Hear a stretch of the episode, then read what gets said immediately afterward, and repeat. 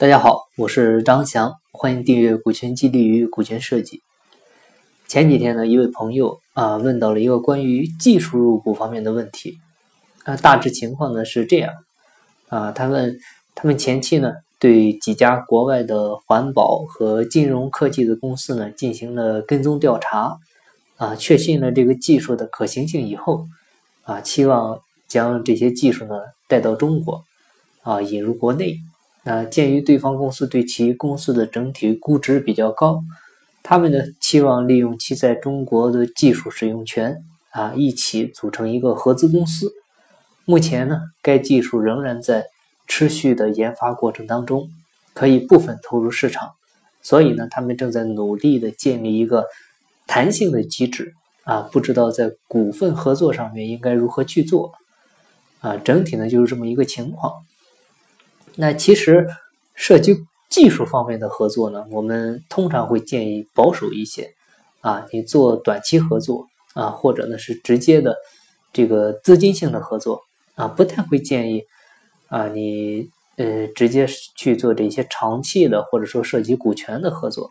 因为呃技术呢通常情况下它会有时效性，而且呢要求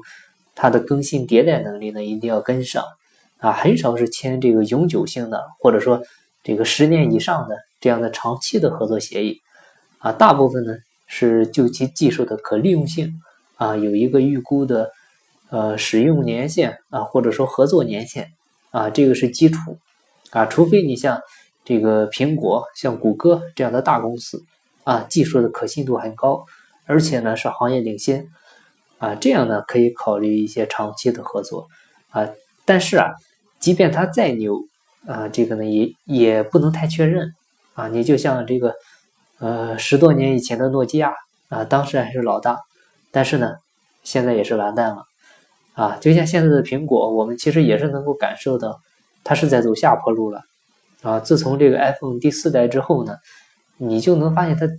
再没有一些很明显的创新啊。今年呢终于是憋出了一个全面屏啊，但是呢。反响呢，已经是跟前些年这个 iPhone 出新产品的时候是差的太多了啊，所以大众的期望值呢是越来越高的啊。如果这个时候你的创新跟不上，那技术呢就会贬值啊，所以这也是大多数这个技术合作的呃一个风险。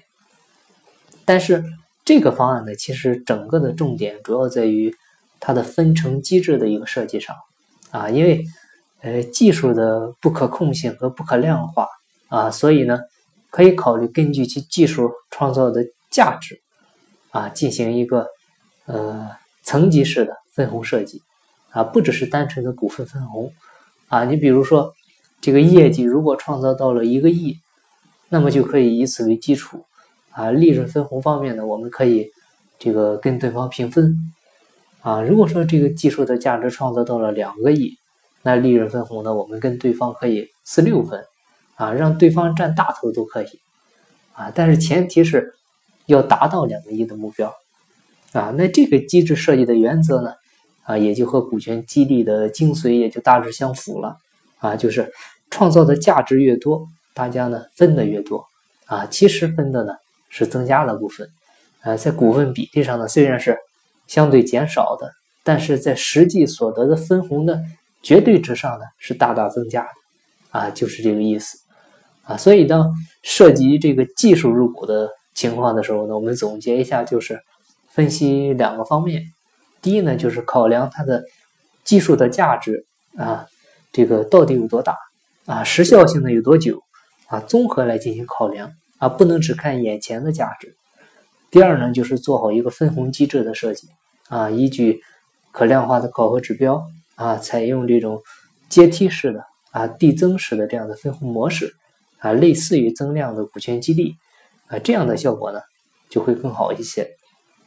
好，那今天的分享呢就到这里，感谢您的收听。如果您有股权激励、股权设计方面的困惑，欢迎加我微信，咱们再深入沟通。